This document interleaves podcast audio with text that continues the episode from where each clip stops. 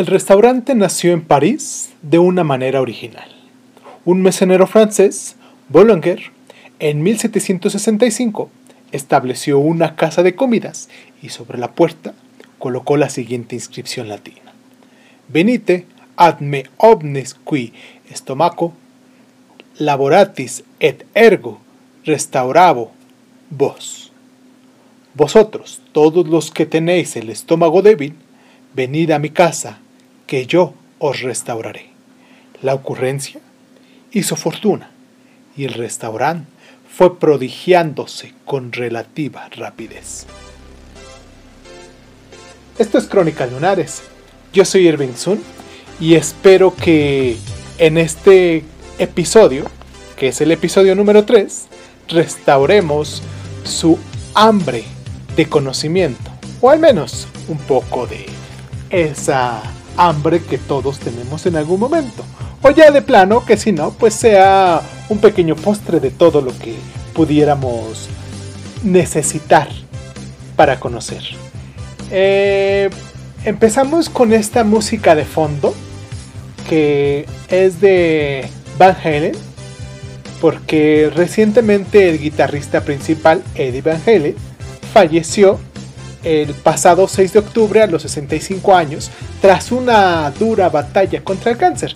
Y me gustaría hacer una pequeña rememoración u homenaje con esta rolita que muchos de ustedes me imagino que ya la conocen y que yo en lo particular pues crecí escuchándola porque desde que era niño pues la ponían en, la casa y yo crecí con gustos muy eclécticos.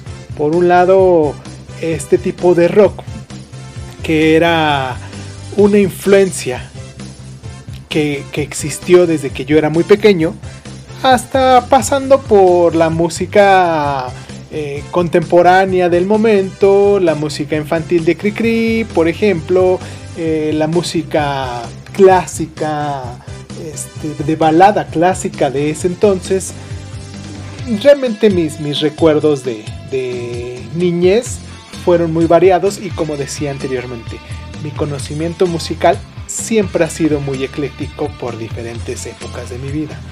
Y pues con esta rola de, de fondo quiero hacer un pequeño homenaje a Eddie Van Halen, que se fue una de las mejores guitarras, o se nos fue uno de los mejores intérpretes de guitarra que ha existido en el mundo. Vamos a terminar de escuchar esta rolita y comenzamos. ¿Qué les parece? Este es el tercer episodio de nuestra sexta temporada. Muchas gracias a todos los que nos están escuchando.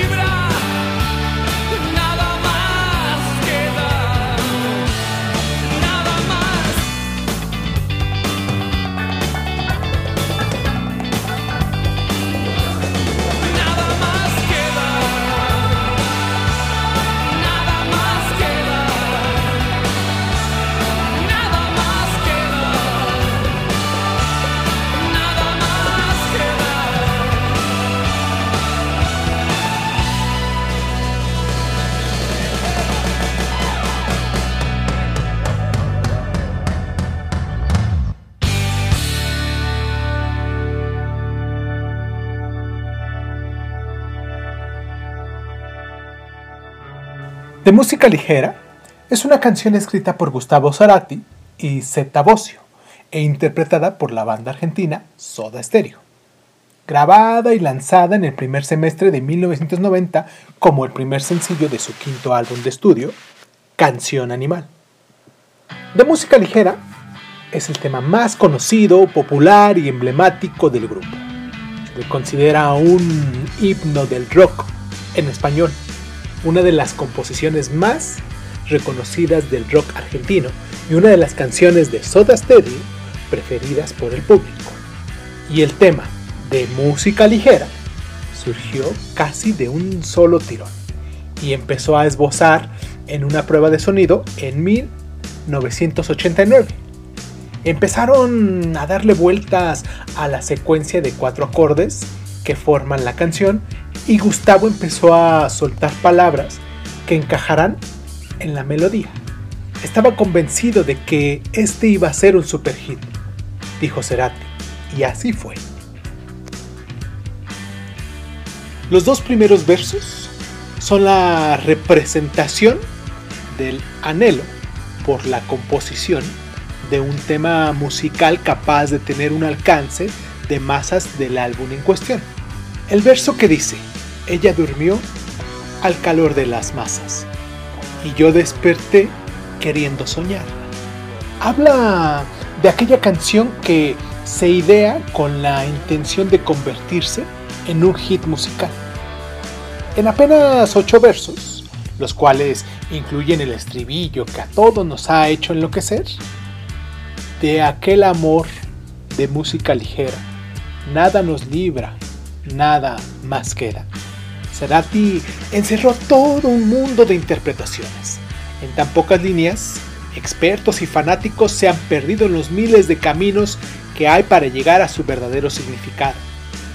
En cuanto a la composición musical, Cerati creó un riff base como compañero de toda la pieza, el cual va acompañado de una guitarra con cuatro acordes que se van alternando, no al inicio y al fin de los versos, sino en medio de cada uno, motivo por el cual, a pesar de ser una creación simple en apariencia, es tan representativa en la historia de la música. Como pasa la mayoría de las veces, no se trata de lo que pensamos que es, un amor imposible y trágico. Según cuenta el propio Cerati, su intención era crear música a la música misma. En casa de los padres del músico, encima de un estante se encontraba una caja de discos con la siguiente leyenda. Clásicos ligeros de todos los tiempos. A partir de entonces, Cerati tuvo una idea de una canción en homenaje a la música. Ella durmió al calor de las masas. y yo desperté queriendo soñarla. Así es. Esta canción habla de la música y del efecto que ésta tiene en quien la escucha. Cerati presentía que este tema cambiaría el rumbo de la agrupación y de la música en sí. Y claro, no se equivocó. Y después de conocer un poquito más sobre esta rola que marcó toda una generación y que modificó la forma de hacer rock en español de parte de este gran grupo, es hora de pasar a la peli que les quiero recomendar esta semana. Vayamos a hacer una pequeña pausa de presentación para nuestro siguiente bloque y regresamos con la película de la semana.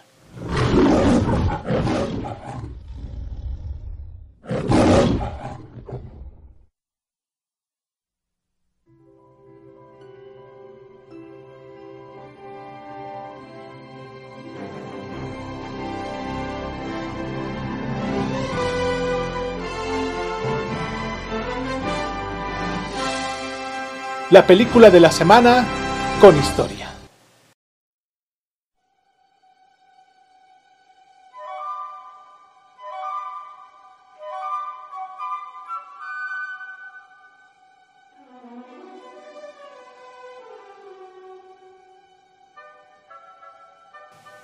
Con este fondo musical de Barcarole, de Offenbach, hacemos la introducción a la película que vamos a hablar en esta semana. La película se titula La vida es bella. Imagino que muchas de las personas que me han estado escuchando, que me escuchan recientemente o que ya tienen muchísimo tiempo en conocerme, eh, se darán cuenta que esta es una de las películas que más me gustan. La vida es bella es una película italiana dramática de 1997, escrita, dirigida y protagonizada por Roberto Benigni. Benigni interpreta a Guido Orefice, un judío italiano dueño de una librería que debe emplear su fértil imaginación para proteger a su pequeño hijo de los errores de los campos de concentración nazi. Increíblemente, la historia está parcialmente basada en la experiencia real de Rubino Romeo Salmoni, uno de los pocos judíos que pudo sobrevivir al holocausto y que narró su experiencia en un libro titulado Al final derroté a Hitler. Y en la experiencia del propio padre de Benigni, que pasó dos años en un campo de prisioneros durante la Segunda Guerra Mundial. La película ah, fue todo un éxito comercial y de crítica a nivel internacional, siendo galardonada con varios premios internacionales, destacando el Gran Premio del Jurado del Festival de Cannes, 9 David Di Donatello en Italia y 6 nominaciones al Oscar, incluyendo a Mejor Película, convirtiéndola en la sexta película de no habla inglesa en recibir dicha nominación y siendo además la segunda vez que una película italiana compite con el Oscar en la categoría principal desde Il Postino en 1995, así como también una nominación simultánea en las categorías de Mejor Película y Mejor Película Extranjera desde Z en 1969, aunque finalmente solo ganaría tres estatuillas. Y en las categorías de Mejor Banda Sonora, Mejor Actor, Mejor Película Extranjera, en la ceremonia, recuérdese bien, de 1998. La película comienza con una voz en off diciendo, esta es la historia sencilla, pero no es fácil de contarla. Como en una fábula hay dolor, y como una fábula está llena de maravillas y felicidad.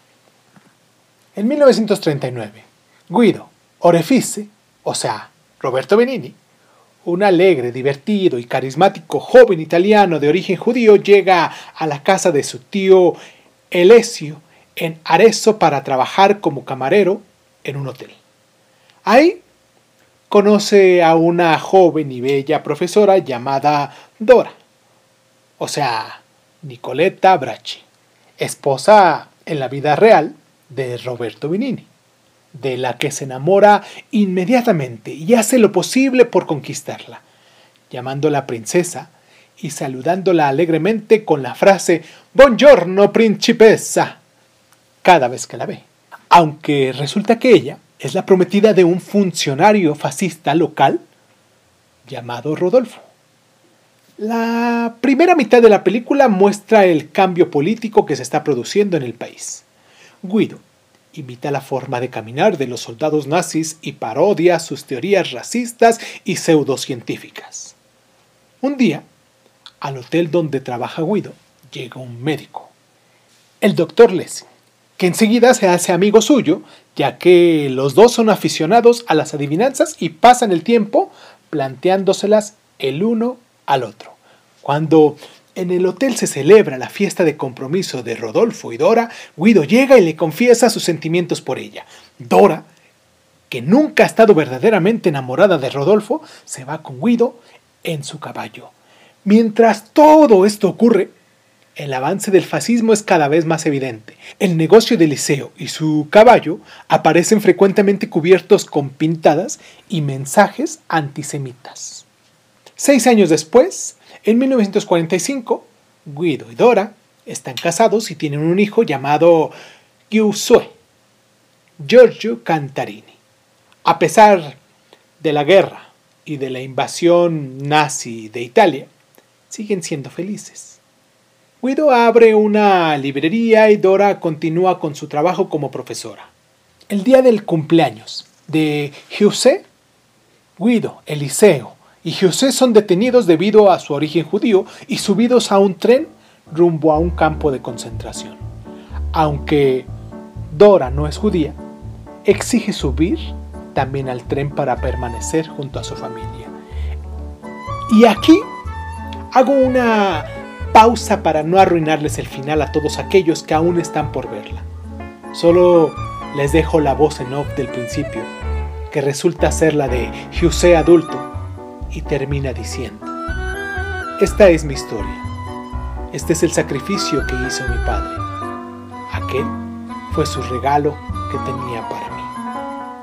Esta película está protagonizada por, como ya dijimos, Roberto Benigni, que tiene el papel de Guido Orefice, Nicoletta Braschi, que es Dora, su esposa, y Giorgio Cantarini, Giuseppe Orefice, hijo de Guido Orefice y Dora, entre varios actores más de reconocimiento.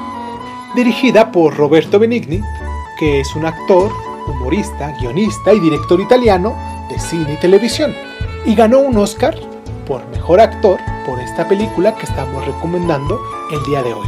Vamos a hacer un corte musical y vamos a dejarlos con esta rolita que se titula La vida es bella de Nicola Piovani, que es el álbum original de la banda sonora en el sello Virgin Records America y de la película ganadora del Oscar Life It's Beautiful, con el título original que hemos dicho, ¿no? La Vita's Bella. La partitura original fue compuesta por Nicola Piovani, con la excepción de una pieza clásica que figura de manera prominente, con la que hemos escuchado de fondo desde el inicio de esta sección, que se llama La Barcarolle. Vamos a escuchar esta rolita y les parece si regresamos. Ah, por cierto, antes de que nos vayamos, esta película la encuentran en Apple TV y Google Play.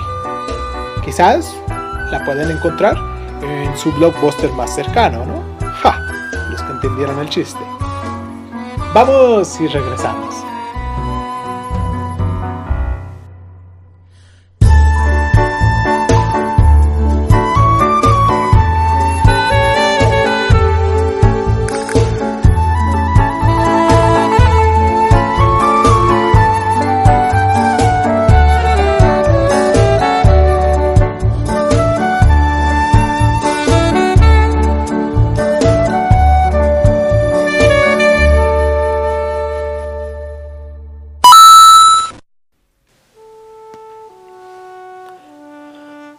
Con esta rola de fondo, damos por comienzo la sección de la semana de música de la semana con historia.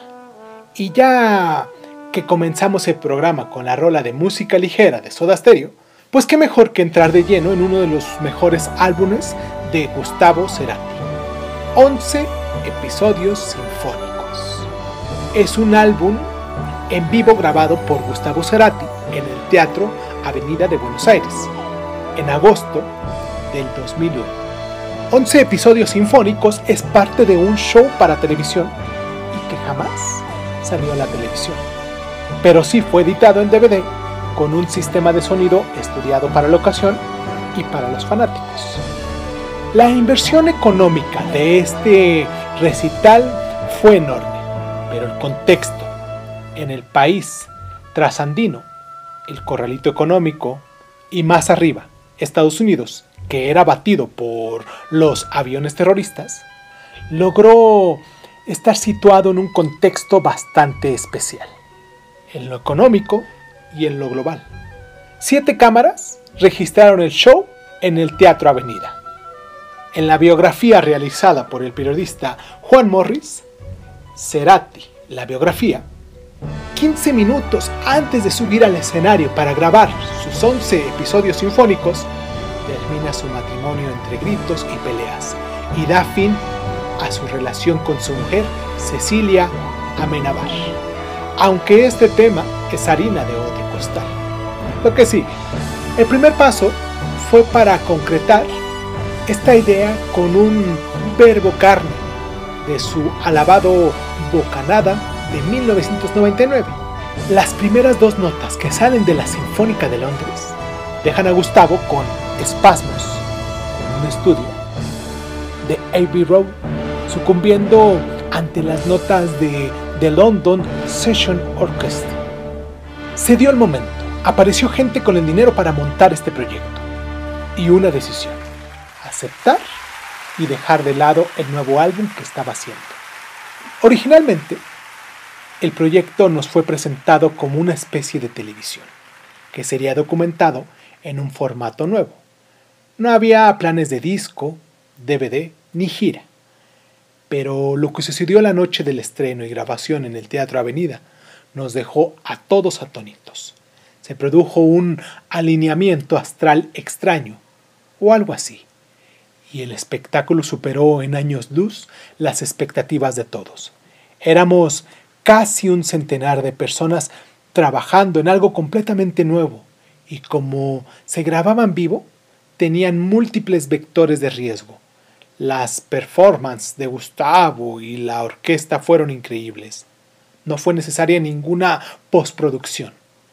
Creo que esa mágica comunión de personas dando lo mejor de sí y produciendo toda esa belleza unisola fue la razón la cual terminamos enamorándonos del proyecto. Nos cuenta Alejandro Terán. Confieso que este es uno de mis álbumes favoritos y creo que lo he escuchado desde que se estrenó varias decenas de veces y confieso que me lo sé de memoria. Me encantan los matices que se le dan a los instrumentos con la inconfundible voz de Cerati. Y hoy quiero recomendar con todo mi corazón y en un afán de hacer un pequeño homenaje a la memoria de todos aquellos que se nos han adelantado en los últimos meses. Gracias Cerati, gracias por dejarnos algo así. Gracias totales. Vamos a hacer un corte musical con esta rolita que se llama Canción Animal y pues regresamos con nuestro libro de la semana, ¿les parece? Vamos, vamos, con Gustavo, ¿no? Gustavo Cerati.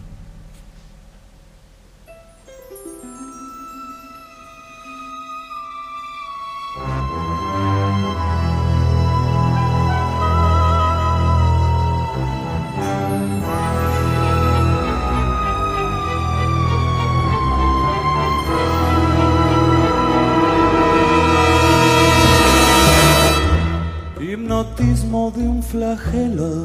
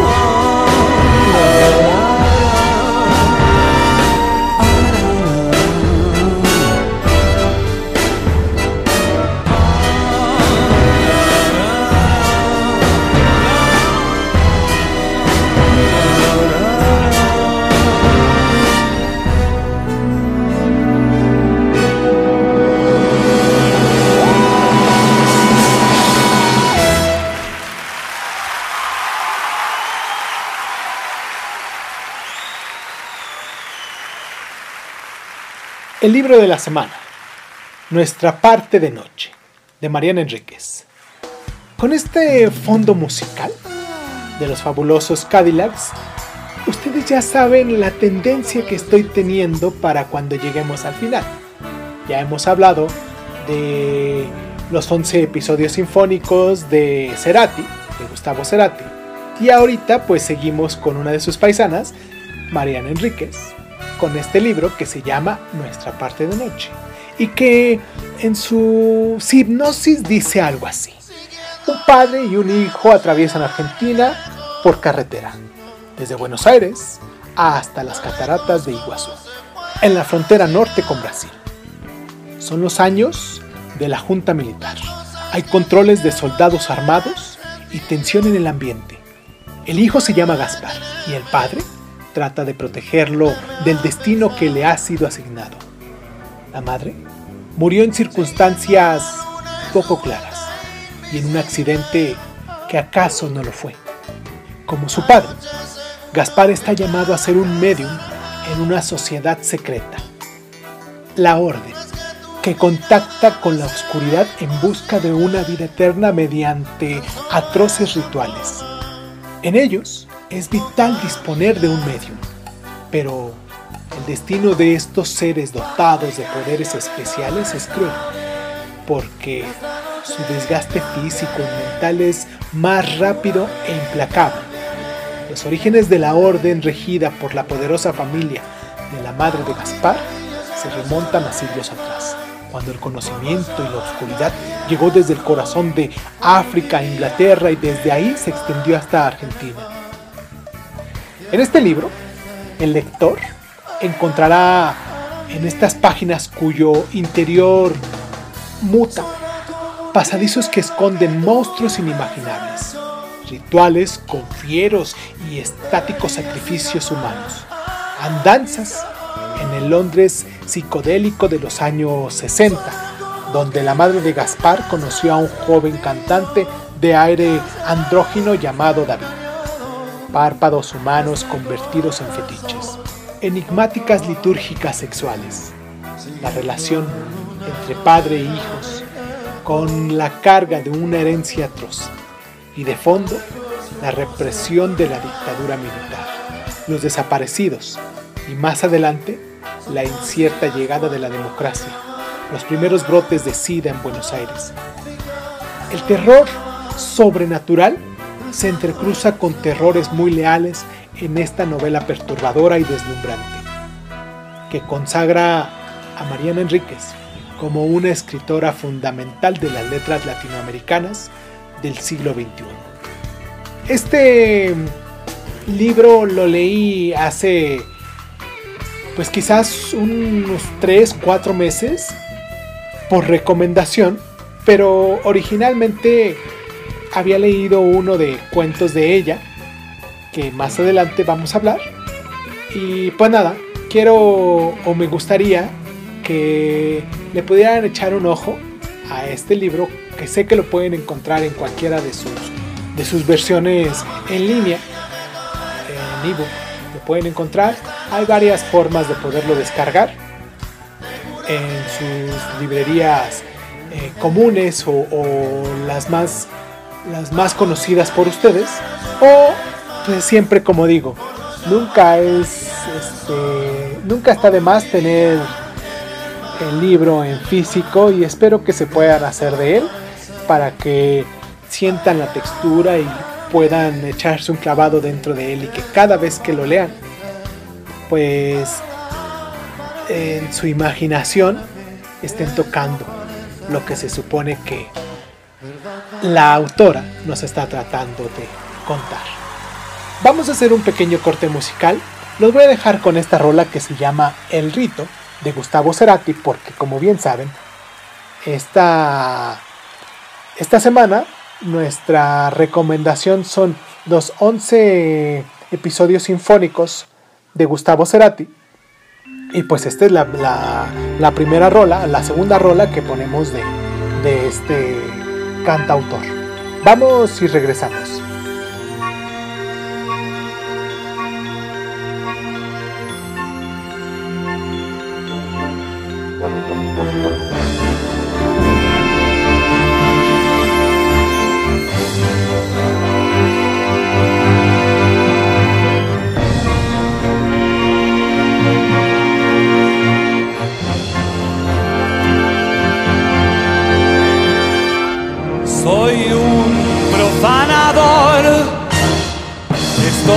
Desafiando al tiempo.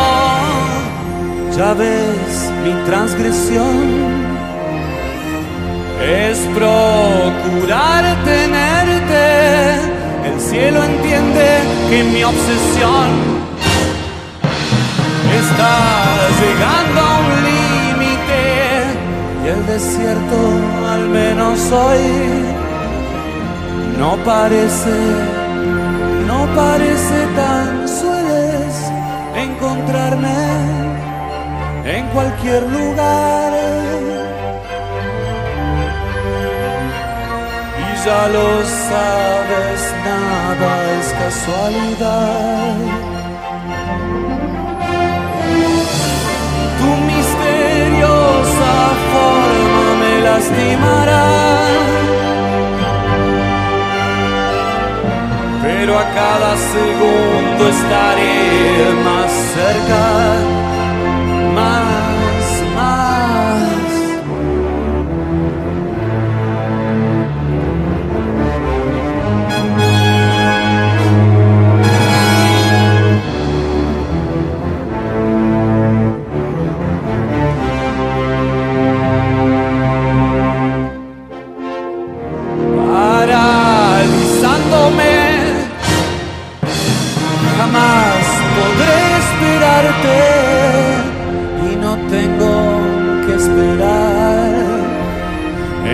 altar de sacrificio. Solo meterme en tu ritual y descifrar tu enigma. Tal vez no hablar de más. El silencio sueles encontrarme en cualquier lugar. Ya lo sabes, nada es casualidad. Tu misteriosa forma me lastimará. Pero a cada segundo estaré más cerca,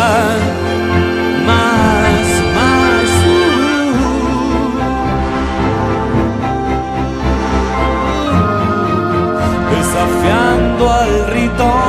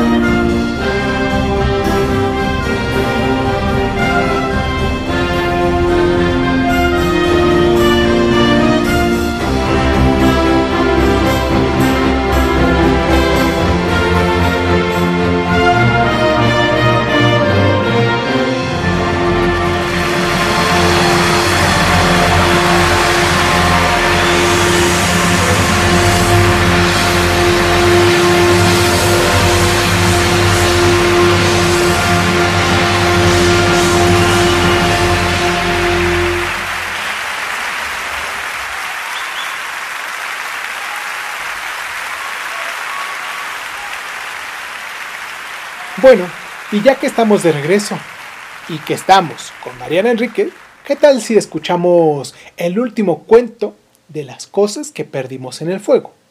Que da el título al volumen de la historia de cuentos que anteriormente ya les decía de Mariana Enríquez, que se titula del mismo modo, Las cosas que perdimos en el fuego y que siempre es bueno echarles un ojo. Este cuento trata sobre un movimiento de mujeres en Argentina que decide prenderse fuego después de que le sucedan los ataques machistas con quemaduras sobre ellas. Es que yo hablo con las chicas. Les cuento que a nosotras las mujeres siempre nos quemaron. Que nos quemaron durante cuatro siglos. ¿No lo pueden creer? No sabía nada sobre los juicios de las brujas. ¿Se dan cuenta? Esta frase la leemos en la página 196, penúltima del libro, en una serie de cuentos que se encuentran alojados en el libro con el mismo nombre del cuento que les traemos el día de hoy. El cuento de hoy se titula, como ya dijimos anteriormente, Las cosas que perdimos en el fuego. Espero les guste. Y si es así, pues salgan inmediatamente a buscar los libros de Mariana Enríquez. Vamos a hacer un pequeño corte musical con esta rolita que ya todo el mundo conoce, que se titula Persiana Americana, de Gustavo Cerati, pero en la versión de el, álbum de la semana que estamos hablando, que es 11 episodios sinfónicos. Te prefiero fuera de foco, inalcanzable. Yo te prefiero irreversible, casi intocable.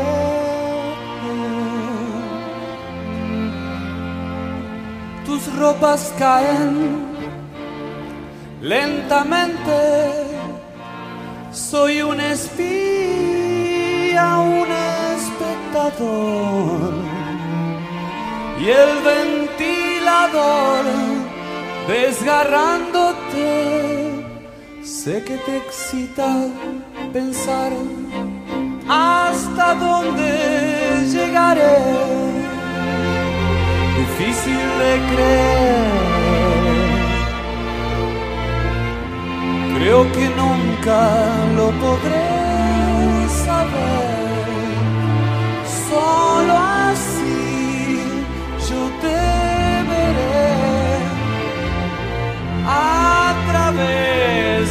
Persiana americana. Es una condena agradable el instante previo.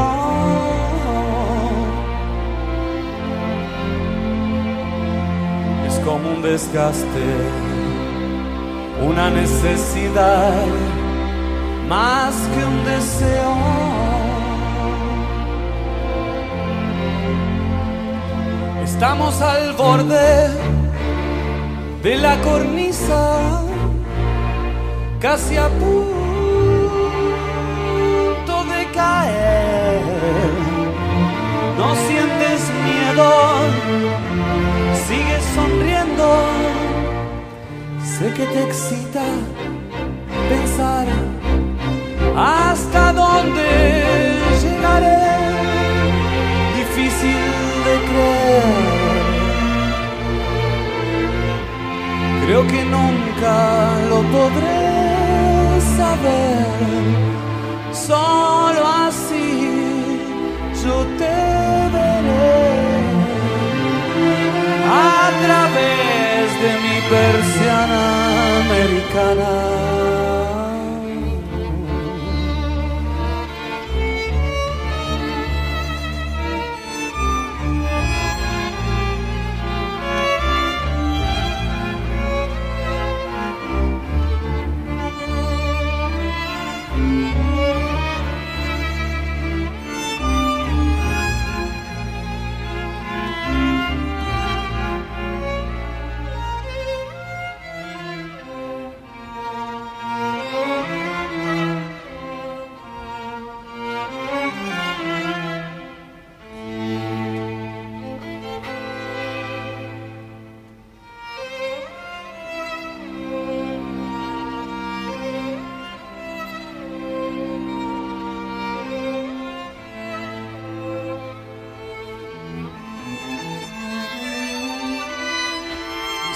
Al borde de la cornisa,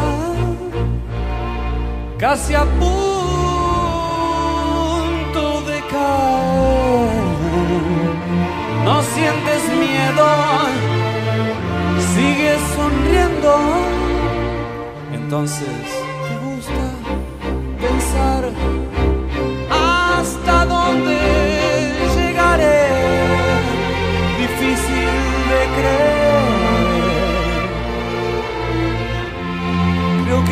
nunca lo podré saber.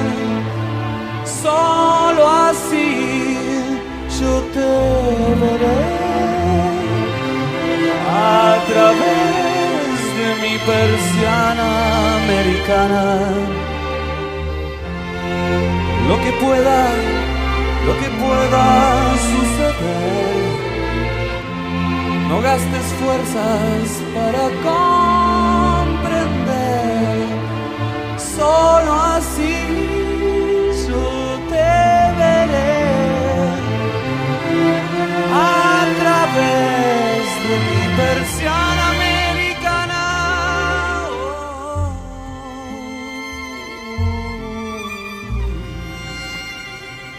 Las cosas que perdimos en el fuego. Mariana Enríquez. La primera fue la chica del subte. Había quien lo discutía, o al menos discutía su alcance, su poder, su capacidad para desatar las hogueras por sí sola. Eso era cierto. La chica del subte solo predicaba en las líneas 6 del tren subterráneo de la ciudad y nadie la acompañaba. Pero resultaba inolvidable. Tenía la cara y los brazos completamente desfigurados por una quemadura extensa, completa y profunda. Ella explicaba cuánto tiempo le había costado recuperarse, los meses de infección, hospital y dolor, con su boca sin labios y una nariz pésimamente reconstruida. Le quedaba un solo ojo, el otro era un hueco de piel y la cara toda. La cabeza, el cuello, una máscara marrón recorría por telarañas y nunca conservaba un mechón de pelo largo, lo que acrecentaba el efecto máscara, la única parte de la cabeza que el fuego no la había alcanzado. Tampoco había alcanzado las manos, que eran morenas y siempre estaban un poco sucias de manipular el dinero que mendigaba. Su método era audaz. Subía al vagón y saludaba a los pasajeros con un beso, si no eran muchos.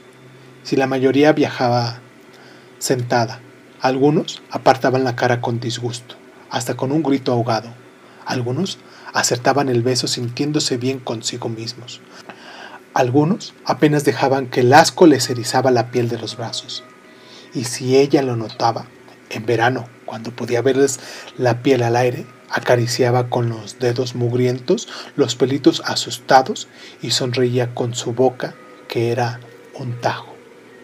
Incluso había quienes se bajaban del vagón cuando la veían subir. Los que ya conocían el método no querían el beso de esa cara horrible. La chica del subte, además, se vestía con jeans ajustados, blusas transparentes, incluso sandalias con tacos cuando hacía calor. Llevaba pulseras y cadenitas colgando del cuello. Que su cuerpo fuera sensual resulta inexplicablemente ofensivo. Cuando pedía dinero lo dejaba muy en claro. No estaba juntando para cirugías plásticas, no tenía sentido. Nunca volvería a su cara normal, lo sabía. Pedía para sus gastos, para el alquiler, la comida. Nadie le daba trabajo con una cara así, ni siquiera en puestos donde no hacía falta verla. Y siempre, cuando terminaba de contar sus días de hospital, nombraba al hombre que la había quemado, Juan Martín Pose, su marido. Llevaba tres años casada con él, no tenía hijos. Él creía que ella lo engañaba y tenía razón, y estaba por abandonarlo. Para evitar eso, él la arruinó, que no fuera de nadie más entonces. Mientras dormía, le echó alcohol en la cara y le acercó el encendedor. Cuando ella no podía hablar, cuando ella estaba en el hospital y todos esperaban que muriera, Posey dijo que se había quemado sola. Se había derramado el alcohol en medio de una pelea y había querido fumar un cigarrillo todavía mojada. Y le creyeron. Sonreía la chica del subte, con la boca sin labios, su boca de reptil. Hasta mi papá le creyó. Ni bien pudo hablar, en el hospital contó la verdad. Ahora él estaba preso. Cuando se iba del vagón, la gente no hablaba de la chica quemada, pero el silencio en el que quedaba el tren, roto por las sacudidas de los rieles, decía, qué asco, qué miedo, no voy a olvidarme más de ella. ¿Cómo se puede vivir así? A lo mejor no había sido la chica del subte la desencadenante de todo, pero ella había introducido la idea en su familia, creía Silvina. Fue una tarde de domingo, volvía con su madre del cine. Una excursión rara, casi nunca salían juntas. La chica del subte dio sus besos y contó su historia en el vagón. Cuando terminó, agradeció y se bajó en la estación siguiente.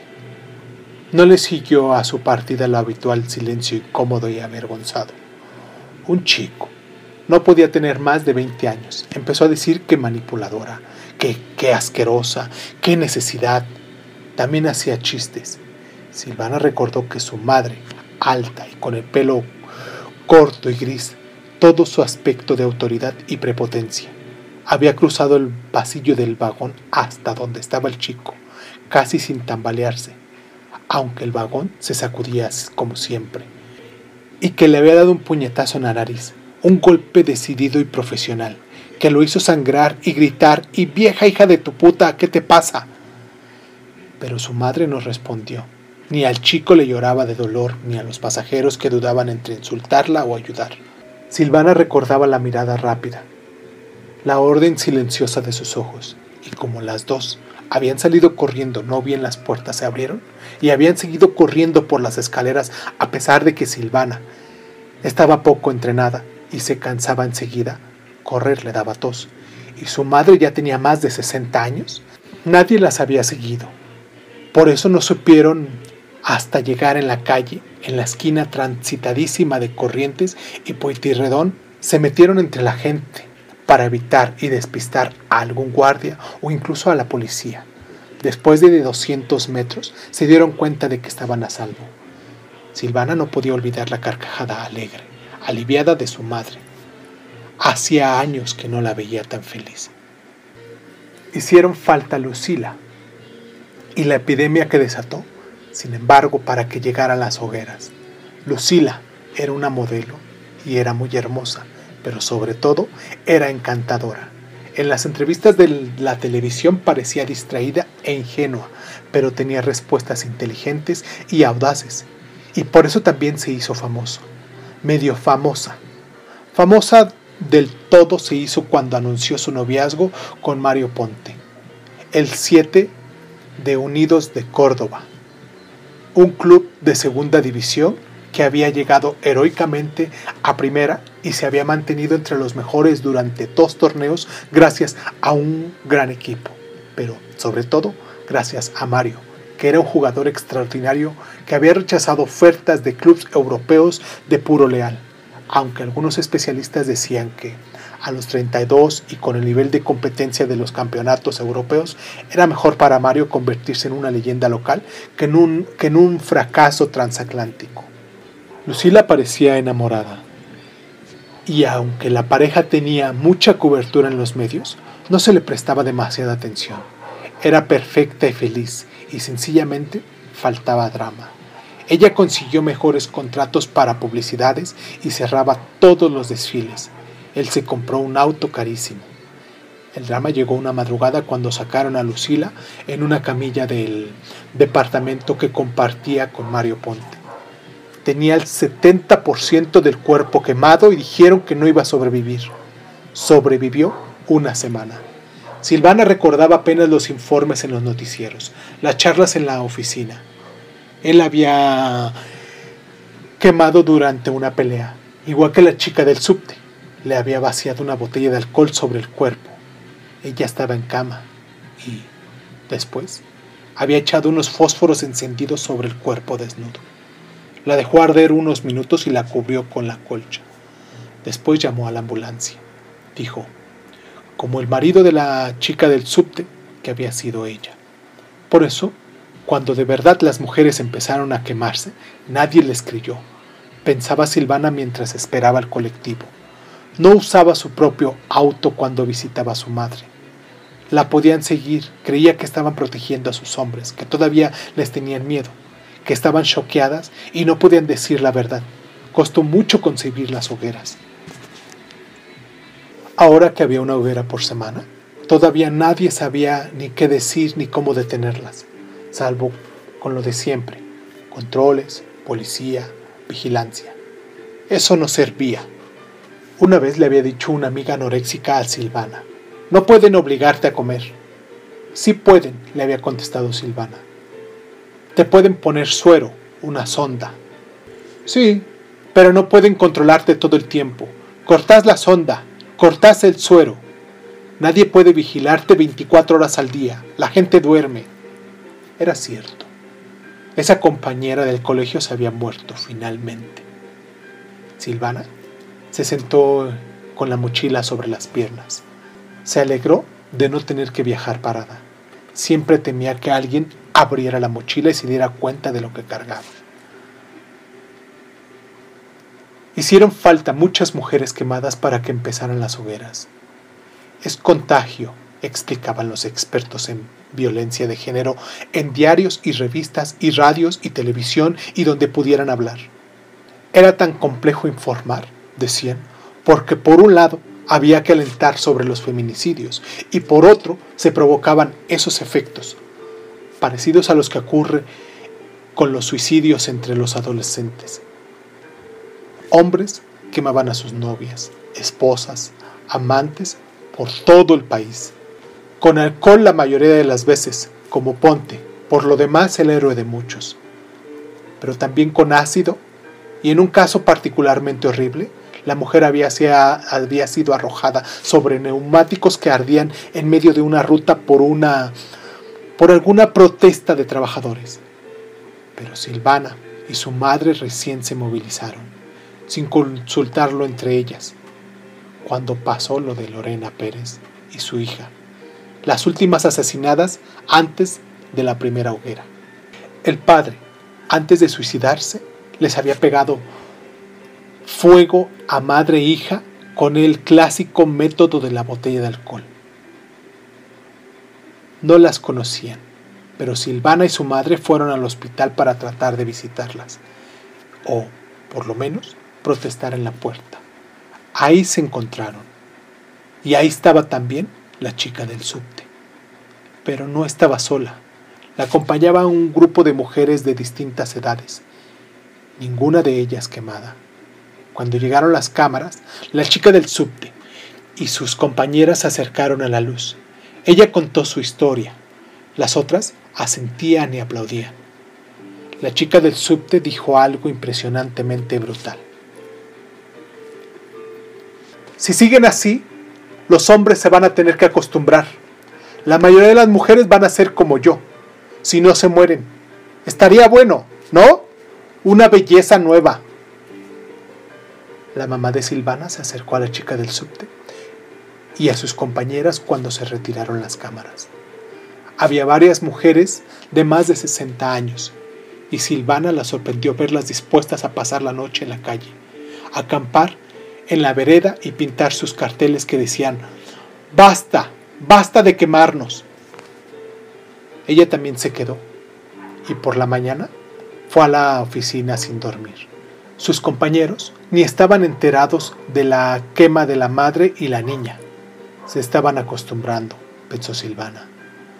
Lo de la niñita les da un poco más de impresión. Pero solo eso, un poco. Estuvo toda la tarde mandándoles mensajes a su madre, que no le contestó ninguno. Era bastante mala para los mensajes de texto, así que Silvana no se alarmó. Por la noche, la llamó a la casa y tampoco la encontró. ¿Seguiría en la puerta del hospital? Fue a buscarla, pero las mujeres habían abandonado el campamento. Quedaban apenas unos fibrones tirados y paquetes vacíos de galletitas, que el viento arremolinaba. Venía una tormenta y Silvana volvió lo más rápido que pudo hasta su casa porque había dejado las ventanas abiertas. la niña y su madre habían muerto durante la noche. Silvana participó en su primera hoguera en el campo sobre la Ruta 3. Las medidas de seguridad todavía eran muy elementales, las de las autoridades y las de las mujeres ardientes. Todavía la incredulidad era alta. Sí, lo de aquella mujer que se había incendiado dentro de su propio auto, en el desierto patagónico. Había sido bien extraño. Las primeras investigaciones indicaron que había rociado con nafta el vehículo. Se había sentado dentro, frente al volante, y que ella misma había, había dado el chasquido al encendedor. Nadie más. No había rastros de otro auto. Eso era imposible de ocultar en el desierto, y nadie hubiera podido irse a pie. Un suicidio, decían, un suicidio muy extraño. La mujer estaba sugestionado por todas esas quemas de mujeres que no entendemos que ocurren en Argentina.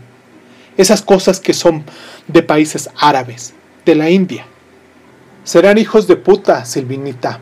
Siéntate, le dijo María Elena, la amiga de su madre, que dirigía el hospital clandestino de quemadas ahí, lejos de la ciudad, en el casco de la vieja estancia de su familia, rodeada de vacas y soja.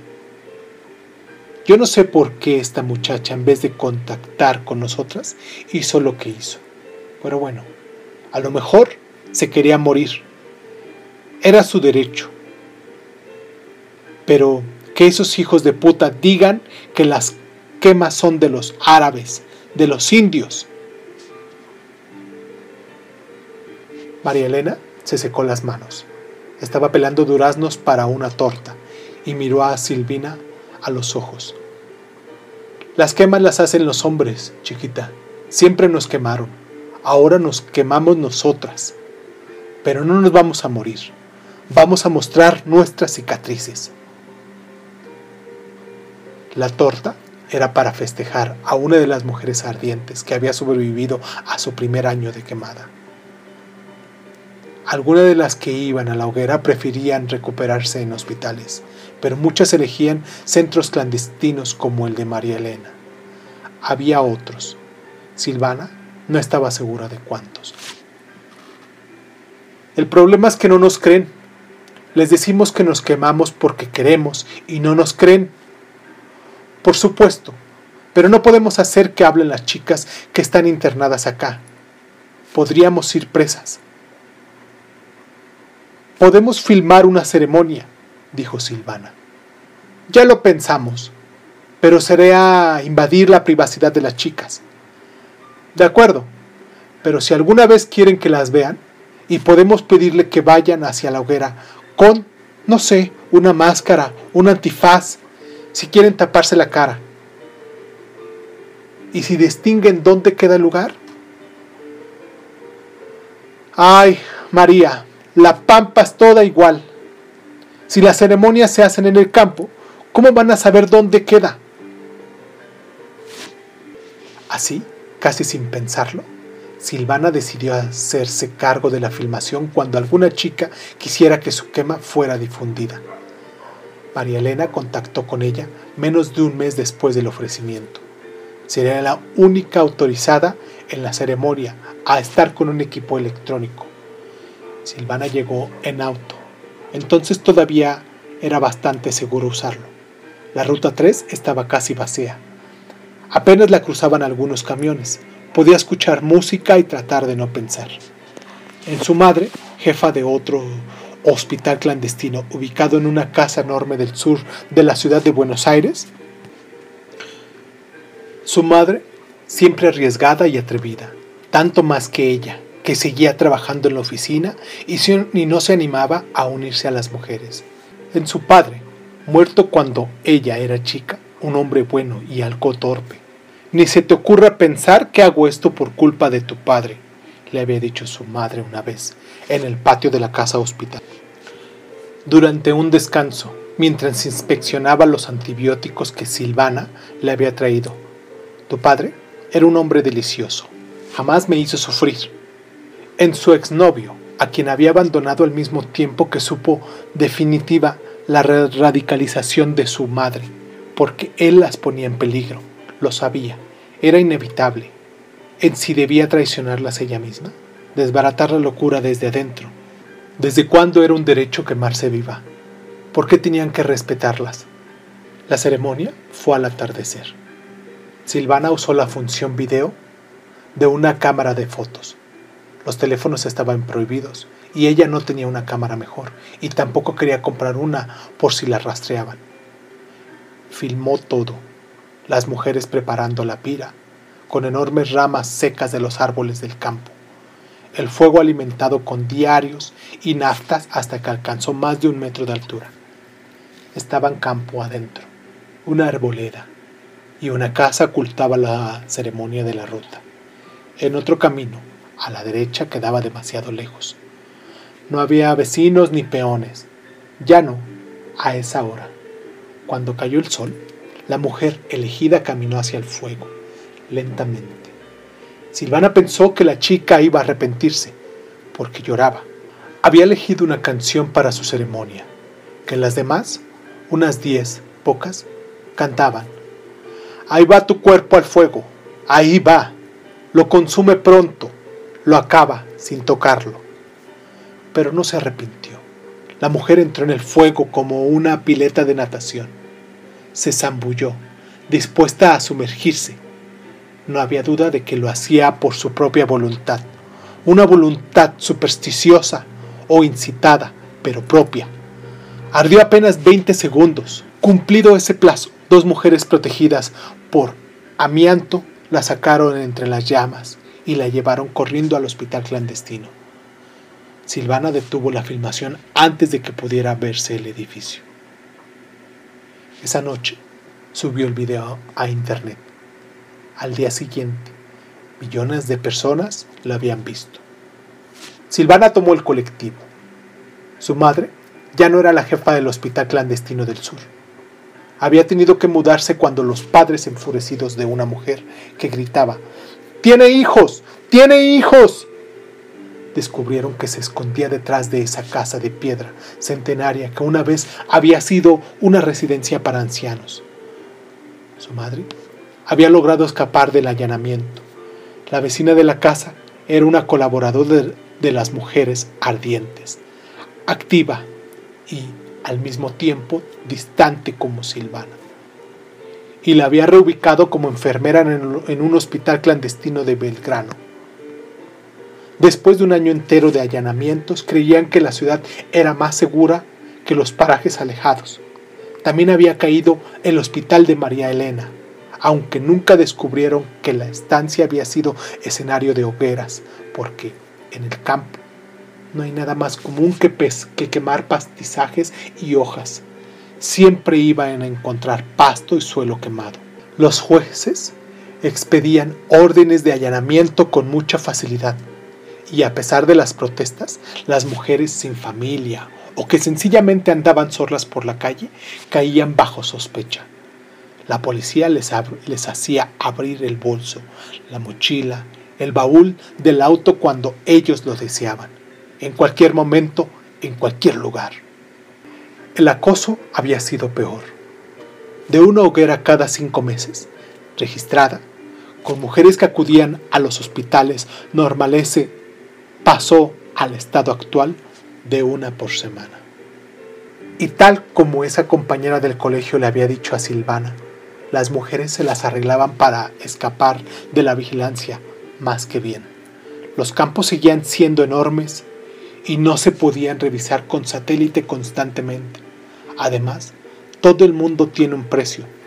Si podían ingresar al país toneladas de droga, ¿cómo no iban a dejar pasar autos con más blidones de nafta de lo razonable? Eso era todo lo necesario, porque las ramas para las hogueras estaban ahí, en cada lugar, y el deseo de las mujeres lo llevaban consigo. No se van a detener, había dicho la chica del subte en un programa de entrevistas por televisión. Vean el lado bueno, decía, y se reía con su boca de reptil. Por lo menos ya no hay trata de mujeres, porque nadie quiere un monstruo quemado y tampoco quieren a esas locas argentinas que un día van y se prenden fuego y capaz y le pegan fuego al cliente también. Una noche, mientras esperaba el llamado de su madre, que le habían cargado antibióticos, Silvana los conseguía haciendo ronda por los hospitales de la ciudad donde trabajaban colaboradoras de las mujeres ardientes. Tuvo ganas de hablar con su exnovio. Tenía la boca llena de whisky y la nariz de humo del cigarrillo y del olor de la gasa furacinada, la que se usa para las quemaduras, que no se iba nunca, como no se iba el de la carne humana quemada, muy difícil de describir. Sobre todo porque, más que nada, olía a nafta, aunque detrás había algo más, inolvidable y extrañamente cálido. Pero Silvana se contuvo. Lo había visto en la calle con otra chica. Eso, ahora, no significaba nada. Muchas mujeres trataban de no estar solas en público para no ser molestadas por la policía. Todo era distinto desde las hogueras.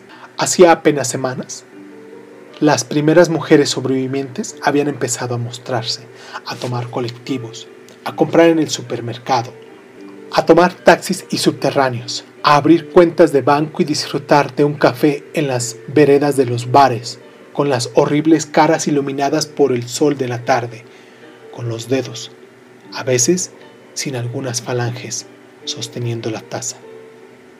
¿Les darían trabajo? ¿Cuándo llegaría el mundo ideal de los hombres y monstruos? Silvana visitó a María Elena en la cárcel. A principio, ella y su madre habían temido que las otras reclusas la atacaran, pero no, la trataban inusitadamente bien. Es que yo no hablo con chicas, les cuento que nosotras las mujeres siempre nos quemaron, que nos quemaron durante cuatro siglos. No lo pueden creer, no sabían nada de los juicios de las brujas. ¿Se dan cuenta? La educación en este país se fue a la mierda. Pero tienen interés, pobrecitas, quieren saber. ¿Qué quieren saber? preguntó Silvana. Y quieren saber cuándo van a parar las hogueras. ¿Y cuándo van a parar? Ah, qué sé yo, hija. Por mí, que no paren nunca. La sala de las visitas de la cárcel era un galpón con varias mesas y tres sillas alrededor de cada una. Una para la presa, dos para las visitas. María Elena hablaba en voz baja, no confiaba en las guardias. Algunas chicas dicen que van a parar cuando lleguen al número de la, de la casa de brujas de la Inquisición. Eso es mucho, dijo Silvana. Depende, intervino su madre. Hay historiadores que hablan de cientos de miles, otros de cuarenta mil. Cuarenta mil es un montón, murmuró Silvana. En cuatro siglos no es tanto, siguió su madre. Había poca gente en Europa hace seis siglos, mamá. Silvana sentía que la furia le llenaba los ojos de lágrimas. Elena abrió la boca y dijo algo más, pero Silvana no la escuchó, y su madre siguió y las dos mujeres conversaron a la luz enferma de las salas de visitas de la cárcel. Y Silvana solamente escuchó que ellas estaban demasiado viejas, que no sobrevivirían a, a una quema. La infección se las llevaba en un segundo. Pero Silvanita, ay, ¿cuándo se decidirá Silvanita? Sería una quemada hermosa, una verdadera flor de fuego.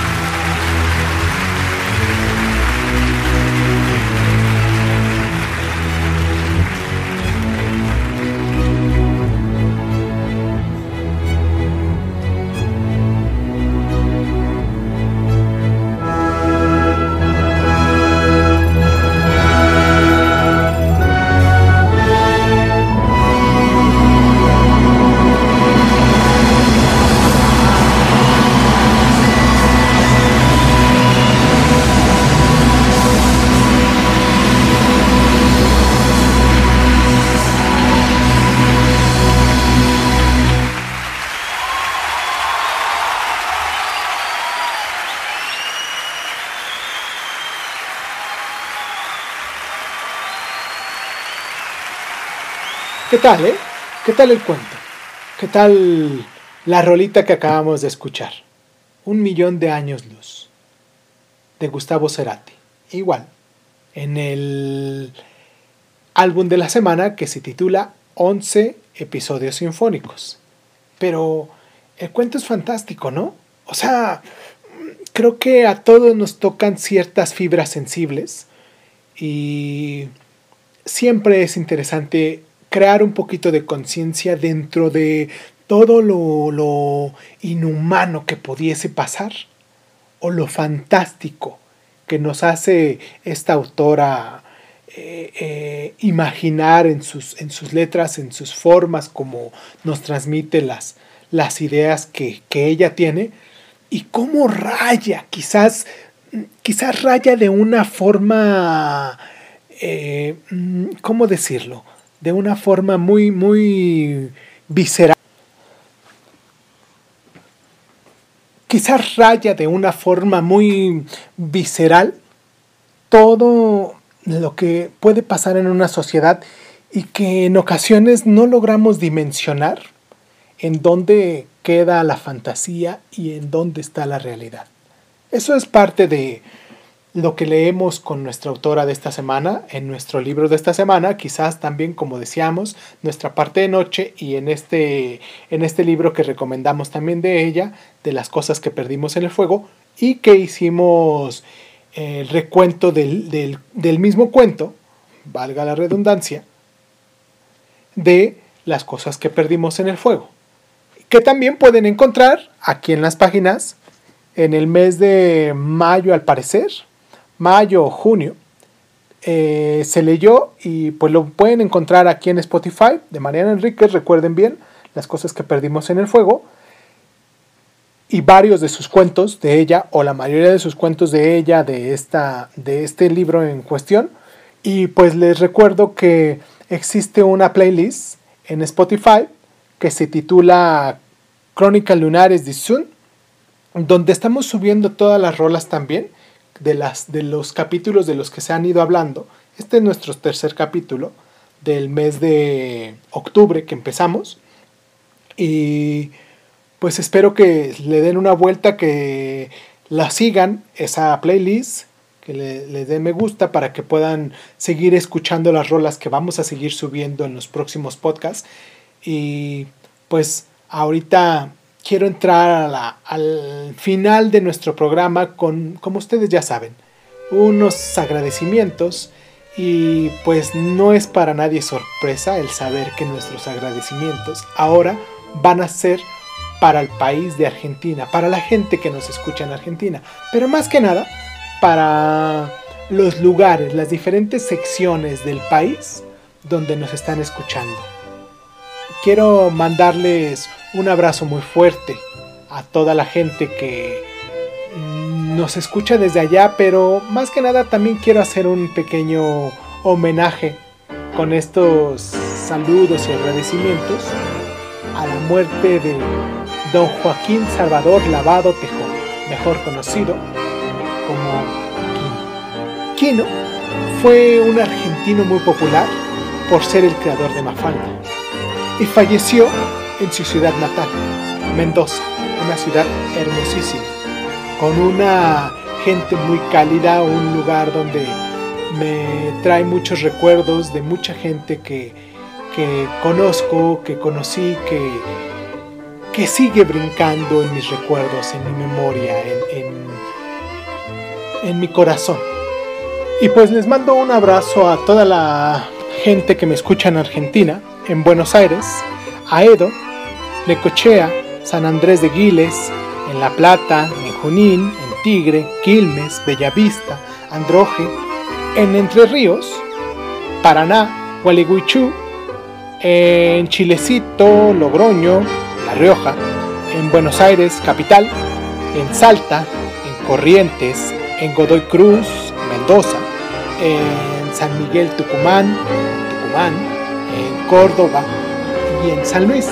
Quiero mandarles un estrecho abrazo fuerte, un, un abrazo muy espiritual porque sé que últimamente le han estado pasando mal, sé que hay una... Ay, ¿cómo, cómo decirlo de un modo? Hay, hay una situación difícil que han estado viviendo en los últimos años, no es que un par de décadas, donde su economía los ha lastimado mucho, donde la política ha sido un fiasco, donde la situación ahorita con lo del COVID pues se vino otra vez marcándoles muy fuerte la, situación económica, lo político, lo social y ahorita pues pues lo, el- área de salud, ¿no? El, área del bienestar humano, por así decirlo.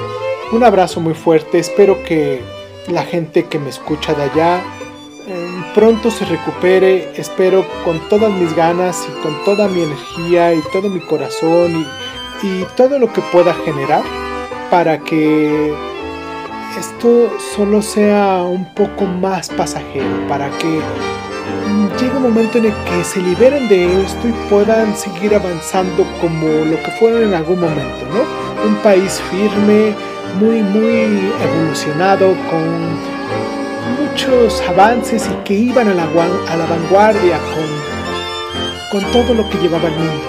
Espero que regre- regresen a esos buenos tiempos donde, donde ustedes brillaban como estrellas y pues no me queda más que, que mandarles un abrazo muy grande con toda mi energía, con todo mi amor, con todo mi corazón. Y pues nada, vamos a terminar este programa con esta rolita de Gustavo Cerati que se titula eh, Signos. Me tardé porque no la tenía aquí a la mano y no sabía cuál era la que vamos a poner. Pero se titula Signos de Gustavo Cerati.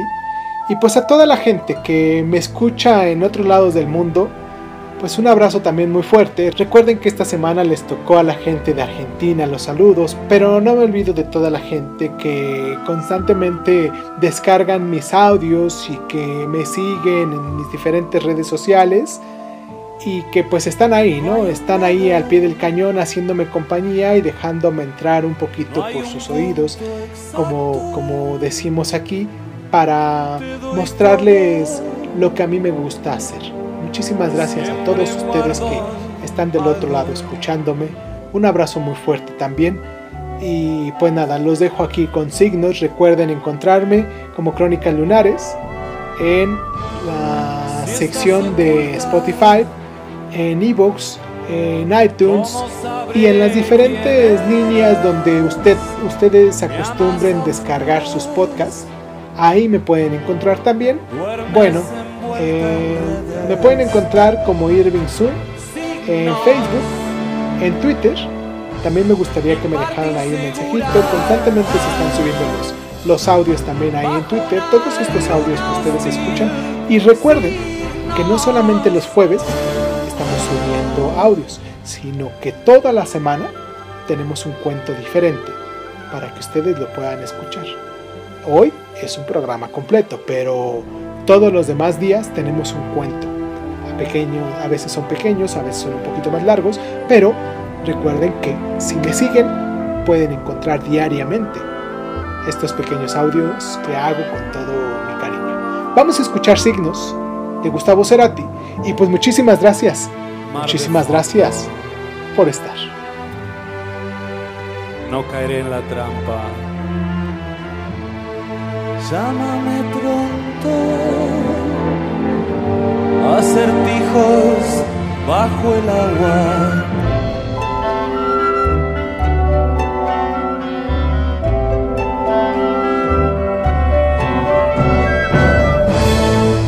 Si algo cedes, calmaré tu histeria con los dientes, rasgaré tus medias,